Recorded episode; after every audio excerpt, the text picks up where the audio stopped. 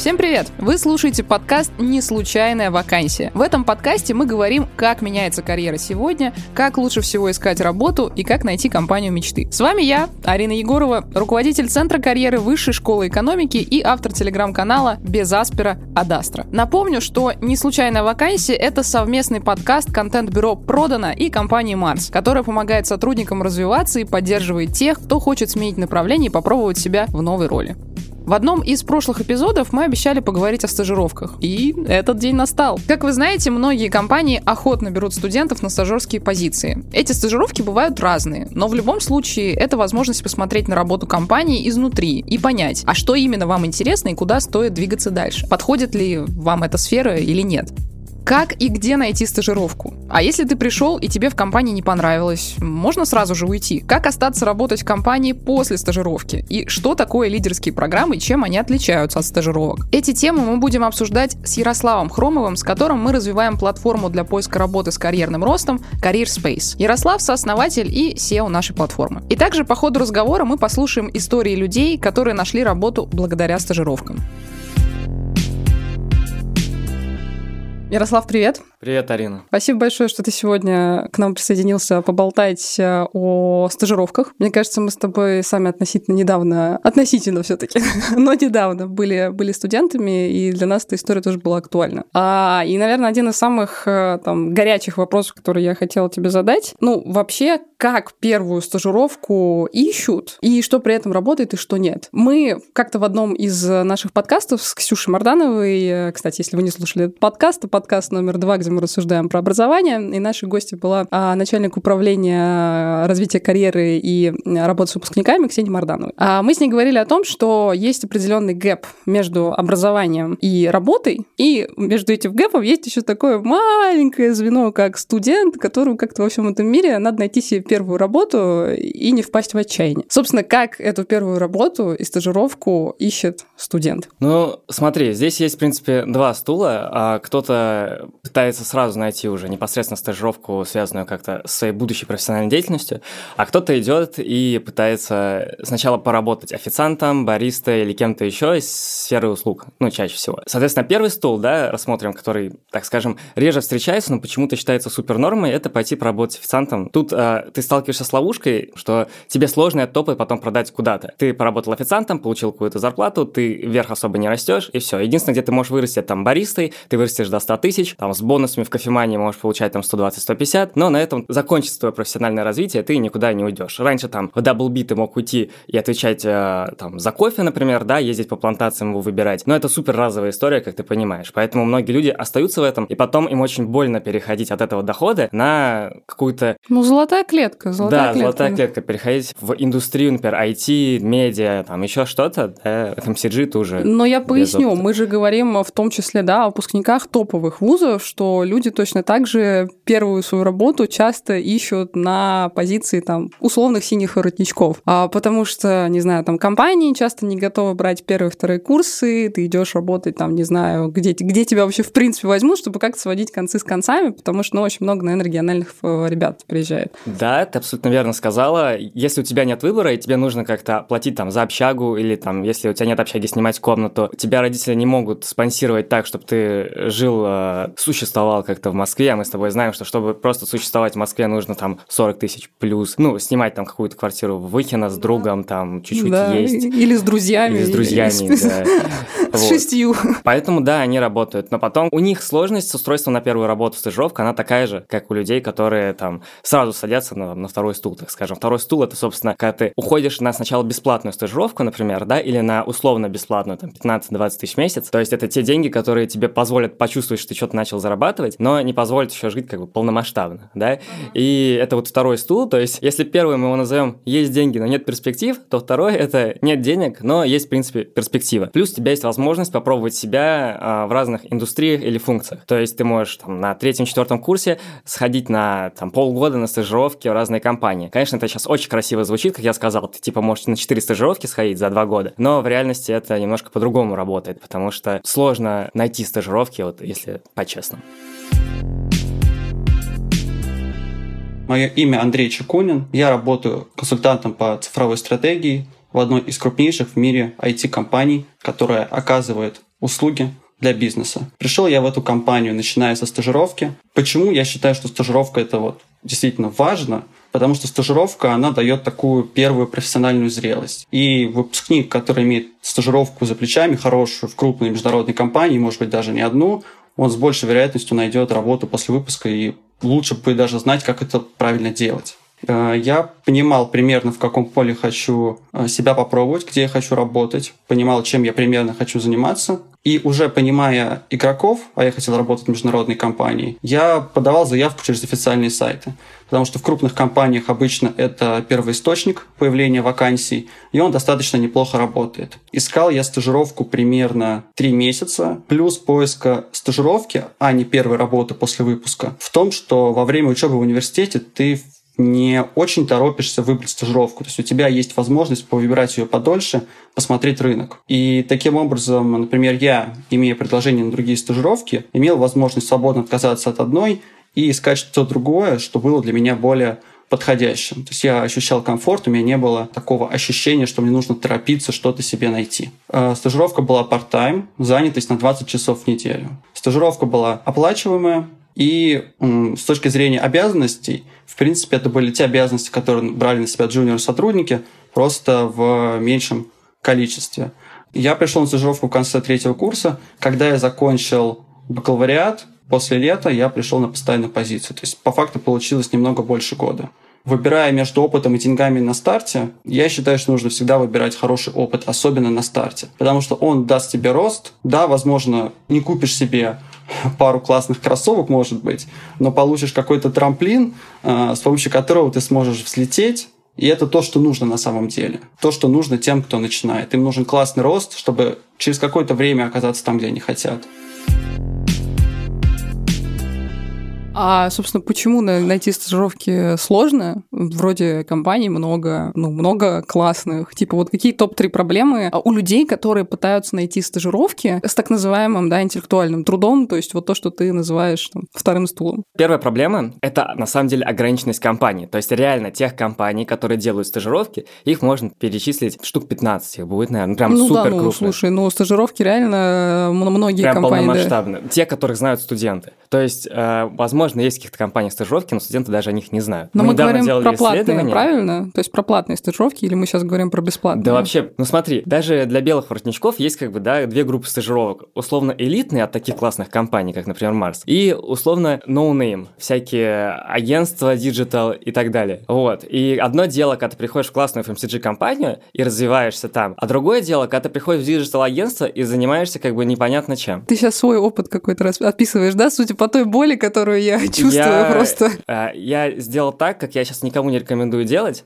но мне повезло. Я, когда заканчивал университет, я заканчивал МГУ, мне надо было устроиться на практику, но мне было лень устраиваться на бесплатную практику, я решил сразу устроиться на работу. Я зашел на HeadHunter, написал то, что мне нужно, нашел вакансию, откликнулся, меня ответили, ответили на следующий день. Просто И тот в самый... моей голове курсника было, что HeadHunter типа работает, но потом я так никогда больше ничего не нашел, но вот в этот момент это сработало. Я устроился в GFK, крупная мар- компания Market Research, топ-3, это ну, одна из лучших. И там я занимался в отделе тем, чем я реально хотел заниматься. Мне это нравилось. Но я потратил на это не полгода там, да, а год. Я там проработал год полноценной работы. Но со мной вместе были и стажеры, и люди, которые приходили, как бы, ну, и старше меня, но они приходили на стажерские позиции. Ну, то есть, возвращаясь к нашей истории про три проблемы, первая проблема, э, которую ты назвал, да, это, как я понимаю, ограниченность э, количества компаний, о которых знают э, студенты на рынке. Условно, из года в год в вузы приходят одни и те же компании, а у них есть там энное количество стажировок, э, ряд из которых э, бесплатные еще ко всему прочему. И, как мы уже сказали, когда ты чувак из региона, и тебе надо как-то зарабатывать, и все прекрасно, замечательный бренд компании, ты не можешь работать бесплатно вечно. Допустим, три месяца это все равно тяжело. А другие компании, они либо слишком маленькие, если я правильно тебя поняла, они просто не развивают это направление стажировок, либо, ну, по какой-то причине они не работают над своим брендом, и студенты их э, не знают. Ну, да, можно сказать и так. Ну, то есть, э, прям крупных компаний, которые регулярно приходят, их там пару десятков, наверное. Ну да. Ну и, соответственно, конкуренция, наверное, Да, очень конкуренция высокая, да. как бы на них очень высокая. То есть позиций там, ну, все равно не так много. А людей, которые хотят пойти, их очень много. Соответственно, если ты хочешь хоть что-то в своей жизни как бы сделать больше, да, чем э, ничего,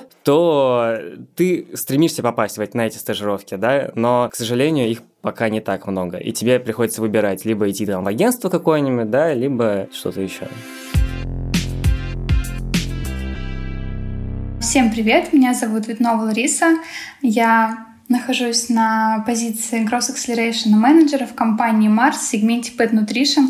Я училась э, в городе Екатеринбурге в Уральском государственном экономическом университете и получила бакалавр в сфере международного менеджмента. А как раз э, учась на четвертом курсе, моя одногруппница уже проходила стажировку в Sales э, в Екатеринбурге в Марсе, в Pet Nutrition Sales. Я же пошла на стажировку, уже перейдя на следующую ступень обучения, непосредственно магистратуру. Будучи стажером, человек получает собственные проекты, то есть он полностью ведет их от А до Я и получает также свободу вести их так, как он считает нужным. Ну, естественно, с какими-то там поправками, рекомендациями от своего линейного менеджера, возможно, от своих коллег. У меня были проекты, связанные с аналитикой промо. Это наши акции, которые мы ставим в магазине на полке. У меня были проекты, связанные с PSM оборудованием. Это дополнительные места оборудования, которые мы ставим в точках. Также я помогала вести финансовую отчетность региона. А, Ну и непосредственно запросы такие текущие, которых, тем не менее, а, большое количество от самого трейд-маркетолога и от регионального sales менеджера. На стажировку принимают э, студентов университетов. Для стажеров предусмотрено как э, полный рабочий день, 40 часов в неделю, так и сокращенные варианты. Это может быть и 20 часов, и 30 часов по договоренности с менеджером. То есть э, есть полная возможность совмещать с учебой. Я работала, учась на очно-заочном, но и тем не менее, учась на очном, ребята умудряются и по 30, и даже по 40 часов в неделю иногда уделять работе.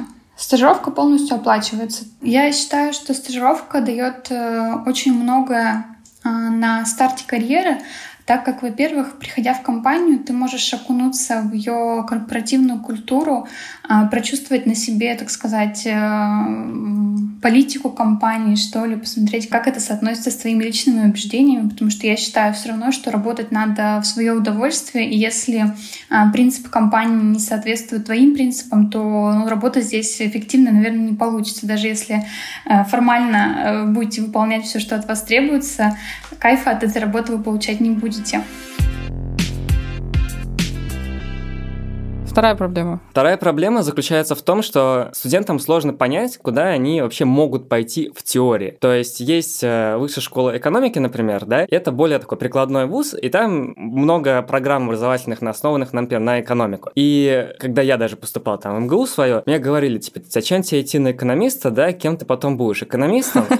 И типа, сейчас я понимаю, что нет, ты будешь не экономистом, но у тебя будет как мировоззрение о том, как вообще там бизнес работает, там мир, ну, плюс-минус, да. Конечно, вуз, даже такой классный, как высшая школа экономики, не даст тебе э, бизнес кругозора от слова почти совсем, если ты сам не будешь его развивать. Ну, за исключением, наверное, частных историй с лекциями приглашенных спикеров и прочего. В таком вузе, как МГУ, где готовят больше к научной карьере, да, Ну да, там дают академический фундаментальные вуз, да. знания. Я вообще учился на естественных науках. На меня все смотрели как на очень странного чувака, который зачем-то ходит на эконом, на лекции приглашенных компаний и что-то там делает. И думаю, а зачем? Иди, делай, копай почвенный разрез. Когда ты приходишь в вуз, ты не знаешь, кем ты будешь. Я заканчивал географический факультет, картографию, геоинформатику. Географ. Кем я буду? Кем ты будешь? Знаешь, что мне говорили? Ты говорили, ты будешь учителем географии? Я говорил, нет. Я не хочу быть Я не хочу быть учителем географии. Это классная профессия, но типа я не хочу детей учить. Есть еще варианты, да? Есть еще варианты какие-нибудь. Карты ты будешь рисовать, картограф. Зачем карты рисовать? Все карты же нарисованы уже, как нам говорят. Но это тоже не так.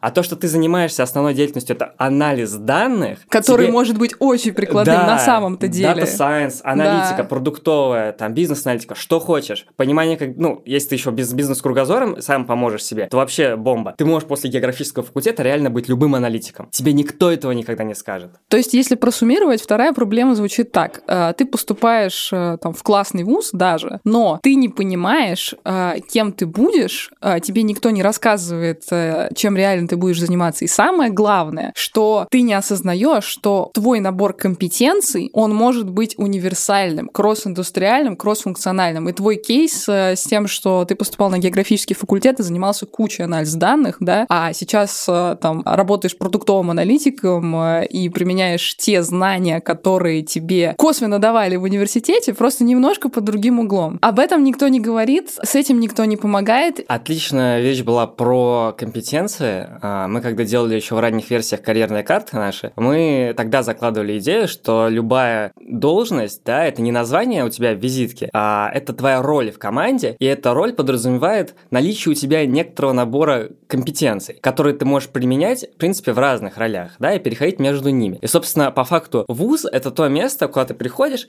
и нарабатываешь там ряд компетенций. И ты потом можешь применить это в разных сферах. Собственно... Такие надпрофессиональные навыки. Надпрофессиональные навыки. Почему мы сейчас об этом говорим, а не о стажировках? А потому что стажировки — это всего лишь следствие, это не сама цель. У тебя есть, да, твой mindset, ты как-то хочешь в мире развиваться, ты идешь как по какой-то ветке, накапливаешь определенные скиллы, и потом у тебя есть, э, ну, как бы ряд вариантов. Ряд вариантов хотя бы определиться с индустрией функций. После этого ты определяешься с компанией. И вот только на этом моменте встречаются стажировки. И надо причину искать, проблемы. Не в конце воронки, да, что у тебя конверсия маленькая, а в ее начале. Потому что ты теряешь просто кучу людей, которые даже не знают, что они тебе пригодятся. И, и со стороны студента ты и теряешь стороны... кучу времени и кучу компаний, потому что ты даже даже представить себе не можешь о том, что, типа, в целом твои скиллы могут быть вот так вот переложены Ты думаешь, зачем на, я им нужен вообще? Вещи. Зачем я им нужен? Я работаю сейчас в основном да, месте, это международный стартап, и мне мои знания географии очень пригождаются, потому что у нас там люди разных сегментов из разных стран, и они принципиально разные по поведению. И когда ты привносишь эту экспертизу еще в компанию, все удивляются, типа, ничего себе, мы даже не смотрели, а для тебя это нормально, потому что ты привык так делать. Поэтому я говорю, лучшие аналитики продуктовые — это географический факультет МГУ. Запоминайте э, географы из МГУ, если вы нас э, слушаете. На самом деле, э, если кроме шуток, то не только географы. То, о чем мы говорим сейчас, это вещь про кросс-индустриальность и кросс-функциональность ваших компетенций. А абсолютно правильно сказал Ярослав, что человек — это не набор должностей и стажировок. Это сумма надпрофессиональных навыков и компетенций, которые вы можете использовать в самых разных индустриях, в самых разных функциях. Меня зовут э, Салатов Саша. Э, работаю в Яндексе продукт-оунером двух э, внутренних продуктов. Попал туда после стажировки. Причем на стажировку попал после школы менеджеров Яндекса в прошлом году. Расскажу, как стажировка происходит. То есть в протяжении трех месяцев ты погружаешься в какой-то проект, который тебе дают, и а, решаешь прям боевые задачи. Тут, а, когда ты работаешь стажером, ты, естественно, понимаешь, что это не то, что ты 8 часов отработал, там, да, из которых еще час обед, и там ушел домой. Нет, ни в коем случае. Если тебе интересна задача, над которыми ты работаешь, ты работаешь обычно больше, потому что просто тебе это интересно. Для тебя это немного становится еще и хобби, потому что ты хочешь результата определенного. То есть стимулирует к тому, чтобы ты бежал вперед и делал крутые штуки, которые, возможно, не сильно, но хоть чуть-чуть сдвинут этот мир к лучшему. А во время стажировки есть оплата, ну, там, стажерская ставка, я, наверное, не могу рассказать, сколько это. То есть это приемлемые достаточно деньги, ну, даже в IT-индустрии, мне кажется. Ну и в целом, когда у тебя в резюме даже есть то, что ты стажировался в Яндексе, не прошел по какому-то параметру, сам факт того, что ты туда попал, тебя уже взяли, говорит говорит о том, что у тебя есть перспектива. Вернемся к стажировкам. Да, и есть у нас еще какая-то третья, наверное, проблема. Третья проблема, она назовем ее одинаковость компании для студента и студентов для компании. Потому что вот по-честному, для студента ему вообще все равно, куда идти. Вот если он слышал где-то, видел рекламное объявление там топ-3 компании из разных индустрий, например, IT, FMCG, медиа и, я не знаю, тяжелая промышленность. Ему все равно, куда идти, потому что он думает, все три классных бренда, подамся-ка я во все, а там, куда пойдут, на собеседование скажу, что я хочу именно к вам. Не во всем как бы виноваты студенты, да, то есть они, многие из них большие молодцы, стараются и что-то делают, да, несмотря там даже на то, что их родители готовы спонсировать, они все равно хотят как можно скорее стать самостоятельными, да, и, ну, снять это бремя ответственности с родителей. Но когда они приходят в компанию подаются, компании позиционируют позиционируют, что вот нам нужны особые студенты. Все, каждая компания считает, что она особенная, и ей нужны особенные студенты. Ну, это, наверное, проблема, да, эм, не только компаний одной индустрии, но вообще многих компаний, которые как-то на одном рынке работают, и, может быть, не напрямую, но конкурируют. Штука, да, в том, что студенты, они тоже плюс-минус одинаковые, ну, на самом деле. Исключение составляют там несколько сфер, где важны прям суперфункциональные знания. Это медики, это финансисты, это юристы, а все остальные плюс-минус, ну, инженеры, да, но все остальные плюс-минус одинаковые. Но я правильно понимаю, что под одинаковыми ты имеешь в виду, что для того, чтобы тебя взяли на работу, тебе нужно обладать там условно тремя навыками. Первое, там, адекватно владеть Excel, там, не знаю, PowerPoint и так далее. Второе, да, если мы про софт говорим, а, то это быть исполнительным, что мы называем адекватным. То есть тебя просят что-то сделать, у тебя возникают вопросы, ты не знаешь, как это сделать, ты подходишь, спрашиваешь, делаешь. Вот уровень адекватности, да. И третье — это, ну, какое-то любопытство и способность быстро учиться. И, в принципе, все эти три навыка крайне нарабатываемы. И если ты эти три навыка наработал, то вот там ты попадаешь в когорту тех самых э, примерно одинаковых, адекватных студентов, которые люди, которые осматривают на стажировке. Ну, и на программы разного рода. Ну, отчасти так, да. То есть ты сейчас описала топовых студентов, которые вот есть. Собственно, ответственных, осознанных. Ответственных, осознанных. Меня зовут Елизавета. Я работаю в BMW Group России пиар-специалистом, и попала я туда благодаря стажировке. Я нашла стажировку через Headhunter. На самом деле в BMW Group стажировка это, ну, это, это полноценная работа, она оплачиваемая. Там была рутинная работа, что подразумевает в целом каждая должность и каждая, и каждая работа. Но при этом это был действительно хороший матч по ожиданию реальности. Конкретно на стажировке несмотря на то, что я пыталась пройти в пиар-отдел, и они искали человека с финансовым бэкграундом, который помог бы им с контрактами, с финансами и так далее. Вот. И я этим занималась в пиар-отделе, но также меня начинали подключать именно к коммуникационной работе. Например, у нас одна из основных задач — это тест-драйвы для журналистов и блогеров, и я начинала общаться с ними, выстраивать отношения какие-то, привлекать новых людей, предлагать новых людей, так потихонечку погружаться. Я до того, как попала на стажировку, думала, что я никогда не сяду за руль и просто удачно выйду замуж.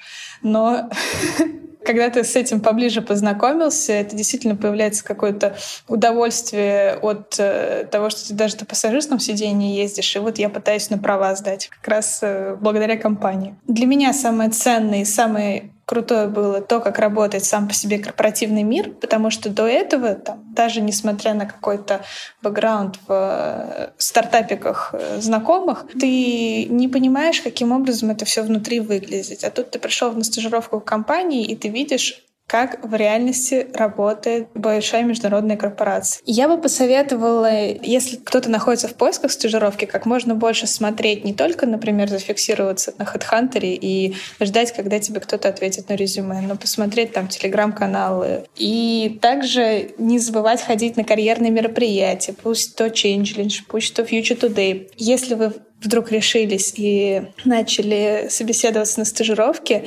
не принимать отказ как личное оскорбление. То есть, э, если вам отказали, это не значит, что вы плохой человек, или это не значит, что вы плохой специалист. Вы не подошли конкретно в эту команду и в эту ситуацию. Просто пробовать и отстраняться от отказов, пытаться сделать себя только лучше.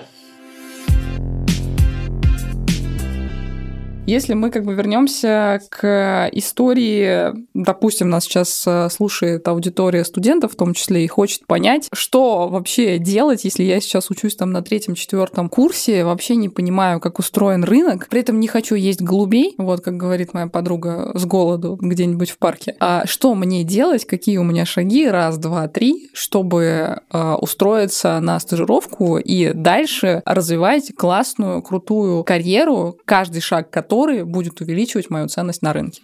Тут есть э, несколько вопросов, на которые надо ответить. Первый вопрос. Есть ли у тебя возможность в ближайшие полгода или год поесть голубей или не есть голубей за родительский счет? Собственно, если есть, лучше ею воспользоваться и инвестировать это время в, например, бесплатные стажировки или в условно-бесплатные стажировки. Если вы на четвертом курсе университета и вам стыдно, например, жить больше, ну, дальше за родительский счет, то... Какие моральные ценности. То можно посмотреть в две стороны. Первое, попробовать как истинный герой найти работу сразу, да, то есть после четвертого курса, допустим, она будет в том направлении, которое тебе интересно, но, например, не в такой супер классной компании. Вот давай, пока мы далеко от этого не ушли, как надо искать работу так, чтобы ее найти. Мы опустим твой кейс с HeadHunter, когда тебе повезло, когда ты откликнулся, тебе на следующий день э, написали, позвали на интервью. Соответственно, вопрос, как искать работу так, чтобы находить ее, первую работу, особенно когда у тебя практически нет никакого опыта. Опустим допустим, тогда как ты будешь выбирать индустрию? Перейдем к тому, что ты сначала должен выбрать компанию. Ты составляешь себе таргет-лист компаний, которые тебе интересны. Дальше ты смотришь, какие направления в этих компаниях ты хочешь пойти, например, в маркетинг. Дальше ты берешь и перед тем, как делать резюме, ты делаешь CL, cover letter, да, сопроводительное, Сопроводительное письмо, письмо. для всех. То есть ты, расскажу секрет, не обязательно делать его для всех, ты пишешь одно, да, потому что ты в основном в первом абзаце пишешь, кто ты такой, почему тебе это интересно, во втором, какие компетенции у тебя есть, а вот третий абзац ты переделываешь под каждую компанию, потому что ты там описываешь твою мотивацию, почему тебе туда хочется попасть. И твоя мотивация, дополню себя, должна быть э, искренней максимально реальной. Да, не задачи интересные. Какие Мотивация- задачи? Ну, конкретные какие-то задачи должны быть. Твоя мотивация должна быть реально максимально приближенной к реальности, компании конкретной. Можно пойти на сайт компании, посмотреть там размещенные вакансии, стажировки и прочее. Обычно на, у корпораций есть такой раздел careers, да, карьера, там, вакансии, что-то такое. Часто там есть дополнительный раздел, там, старт карьеры, например. И там подкликаться прямо... А чем это отличается формой. принципиально от того же, не знаю, там, джоб-борда любого? Это отличается тем, что любой джобборд — это прослойка, в которую рекрутеру надо зайти, чтобы увидеть твой отклик. А обычно то, что ты отправляешь, э, так скажем, через сайт компании, это попадает в одну из двух вещей. Первое — это самописная система компании, и рекрутер ее каждый день проверяет. И вторая, да, это какое-то универсальное решение, типа потока, handflow или что-то еще. Ну, то есть это внутренняя... Ну, или почта. Или почта. Это внутренняя система компании, которую люди осматривают. Я откликался именно вот таким способом где-то 4 раза или там 5 раз. Ну, я не так много откликался, потому что у меня была очень высокая конверсия в ответы мне, потому что я очень тщательно выбирал компании. Очень тщательно. Я, я лучшим компаниям, вот, которые для меня писал, да, и они в основном возвращались с обратной связью. И я откликался в том числе через сайт. И они реально отвечали, прямо на следующий день.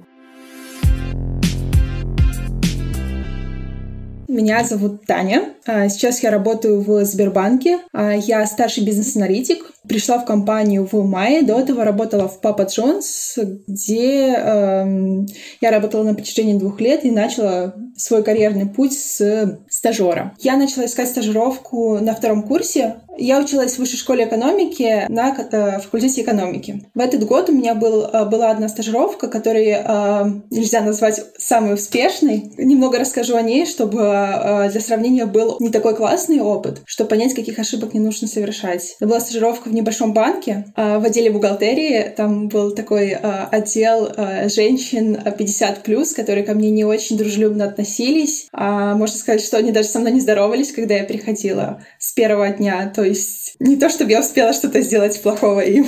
Но я сделала несколько ошибок. Во-первых, я не спросила по своим конкретным задачам. Я пообщалась с милым HR, который мне вроде как понравился. Мне готовы были предложить стажировку. Я была очень рада этому. А, Но чем конкретно я буду заниматься, я не понимала, когда я шла в первый день. Второе, я не познакомилась конкретно с людьми, с которыми я буду работать. Я была знакома только с HR. А это очень-очень важно. Э, Не совершайте таких ошибок. И а, последнее — это уходите, если вам не ок. Действительно, это стажировка. Если вы уйдете через две недели, вам никто ничего не скажет. Всем понятно, что вы пробуете. И если к вам а, плохо относятся, а, у вас не те задачи, которые обещали. Просто уходите. Ну, конечно, нужно это делать а, профессионально, не хлопать дверью, предупреждать заранее, но терпеть э, тоже не советую. После этой стажировки я как раз поняла, что мне нужно увеличивать свой, свой уровень знаний для того, чтобы найти более классную работу с интересными задачами. И э, тут э, я начала участвовать в кейс-чемпионате чемпионатах, различных мастер-классах, находила менторские программы. И э, благодаря этому я смогла э, на третьем курсе найти то, что мне э, очень понравилось. В феврале я вышла на свою стажировку в Папа Джонс. Самым полезным э, были группы компаний, э, ВК, телеграм-каналы этих же компаний, крупные компании часто публикуют а, в первую очередь у себя а, в группах, в каналах вакансии, и они часто также рассказывают о том, как к ним пройти, какие вопросы обычно задают, какие у них есть требования. И это было самым, одним из самых полезных ресурсов. Второе по полезности — это рассылки и группы тематических э, компаний, которые занимаются непосредственно вот в HR-сфере. Для меня это был Вышка Family, э, Change Challenge э, и Future Today. Третье — это ярмарки вакансий. Их очень много. Есть в университетах, в которые можно записаться, прийти в любой университет, даже не ваш университет. И есть ярмарки на таких нейтральных площадках, то есть они не привязаны к какому-то конкретному университету, все они бесплатные. А их можно искать, регаться я с собой распечатала много резюме и приносила их, просто знакомилась с HR, узнавала, э, как у них работается, и оставляла свое резюме. И я, что, чтобы как-то выделиться на общем фоне, я распечатала свое резюме на плотной такой бумаге. Конечно, не с оттисками какими-то, но это была обычная белая плотная бумага, чтобы когда HR уходил там с пачкой из 200 резюме а, обратно к себе в офис, чтобы мое как-то отличалось, и когда он э, там перелистывал, он останавливался на, на нем. А, ну, то есть, э, если просуммировать то, что ты сказал, хороший алгоритм поиска работы, особенно первой работы, он заключается в следующем. Первое, мы составляем таргет-лист компаний, которые нам интересны, в которых мы хотим работать. Второй шаг а, мы ищем а, людей, которые могут быть нашими прямыми начальниками, или если это небольшая компания, то мы ищем, там, не знаю, рекрутеров, которые могут отвечать за эту позицию, пытаемся написать им напрямую, типа, а, я Вася Пупкин, умею вот это, вот это, очень-очень хочу у вас работать. А, сильно продумывая мотивацию. А вместе с этим можно попробовать откликаться не через джоб-борды, а через сайты компании. Но есть же стандартные финальные вопросы, есть же стандартные способы э, поиска стажировок и первой работы, не знаю, типа ярмарок вакансий, каких-нибудь э, карьерных дней или, как в мое время, карьерных э, ночей, там, ночь карьеры или еще что-то в этом роде. А, ну, разве это там плохой способ, не знаю, поиска первой работы, когда ты студент, и у тебя не так много опыта? Ярмарки вакансий. Это просто сбор базы, да, типа информирование, что мы есть. Короче, компании собирают базу, да, но они не работают со студентами прямо на ярмарке. Даже студенты, они не относятся серьезно к ярмарке вакансий. Они туда ходят просто там, по фану часто. Ну, просто пойти посмотреть, кто вообще пришел, да, и вот без шуток, реально мерча набрать. Ну да, это забавно, что, в принципе, отследить то, какую эффективность тебе дала ярмарка вакансий с точки зрения там потраченных денег на мерч, на, не знаю, место, э, стоечки, оценить вот это и сравнить с тем, сколько у тебя реально выхлопа в дальнейшем в сотрудников, которые приносят там пользу твоей компании вообще вышли э, на позиции, это крайне, крайне сложно. Ну, то есть, э, скорее так, мне кажется, просто это выглядит сложно, и поэтому никто даже и, и не пытается особо это считать. Я думаю, будущее за теми, кто начнет э, продавать студентам не свой бренд прежде всего, а реальную возможность роста и развития внутри компании, тем самым увеличивая себе ретеншн сотрудников, людям увеличивая их счастье как бы по жизни, и все. А для компании это будут самые лояльные сотрудники, которые у них будут, и они никуда от них там не уйдут и смогут работать 10 лет спокойно, развиваясь, и себя развивать, и компанию. И это не будет ненормальным, потому что они будут не на одной позиции работать, а, а они делают будут ротации. ротации, развиваться. Ну, слушай, далее. это отчасти похоже на лидерские программы, э, которые делают, э, ну, например, у Марса реально есть крутая лидерская программа, когда ты там за три года, если я, мне память не изменяет, ротируешься то ли по трем, то ли по четырем а, а, секторам, а, то есть функциям внутри компании, и таким образом смотришь вообще, как работает бизнес.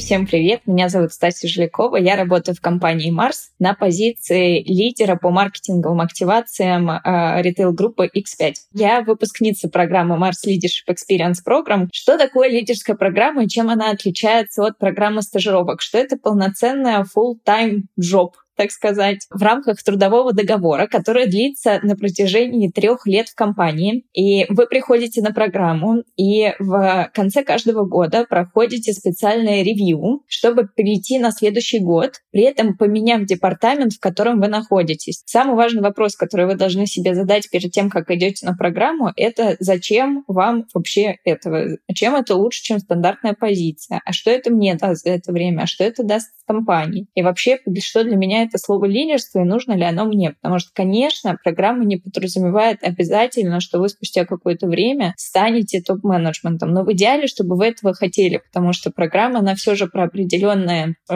инвестиции в людей, да, там это в том числе такой шаг со стороны компании на, на значительное обучение людей, да, там на обустройство условий для них, чтобы это обучение было быстро. И с этой точки зрения, конечно же, идеальная ситуация, когда программу проходят люди, которые действительно хотят потом развиваться дальше в компании до какого-то уровня, потому что это закрытие, это инвестиция компании, да, там в закрытие определенного уровня менеджмента с определенными способностями. И в рамках программы это может измениться, и надо честно себе признаться в этом. В этом случае есть два пути, да, там или есть путь сойти с программы и пойти на обычную позицию, или дойти до конца программы, и тогда дальше в компании развиваться по определенному пути.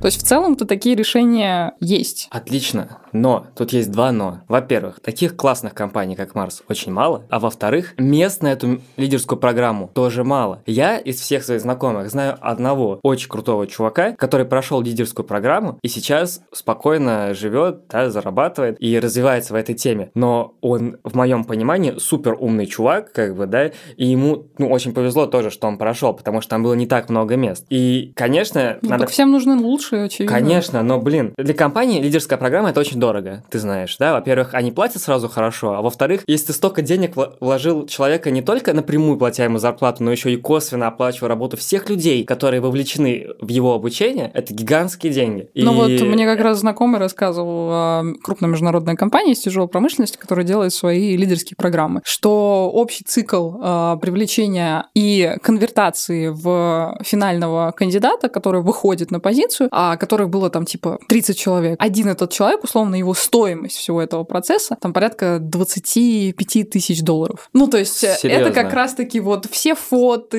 все время, которые затратили, там, не знаю, рекрутеры, нанимающие менеджеры, реклама, таргетинг этой там лидерской программы, тренинги. То есть действительно очень важный момент с косвенным временем, которые тратят компании на эм, создание лидерских программ и, соответственно, стоимость привлечения условного лида в виде кандидата-студента. По-хорошему, этим должен заниматься отдел HR-аналитики, который должен был бы считать косты да, всех этих людей. Но и мы... ярмарок вакансий. ярмарок вакансий. Но мы знаем, что это направление только начинает зарождаться. В России, я поправила в России. здесь, да. Но я думаю, что в течение там, 10 лет это станет настолько common вещью, ну, обычной, что все этого будут придерживаться. И те, кто начнет это делать раньше, они победят. Согласна. На этом э, хочу сказать тебе большое спасибо за э, живую, за живую беседу. Спасибо, что сегодня к нам пришел. Было очень круто. Спасибо, что позвали.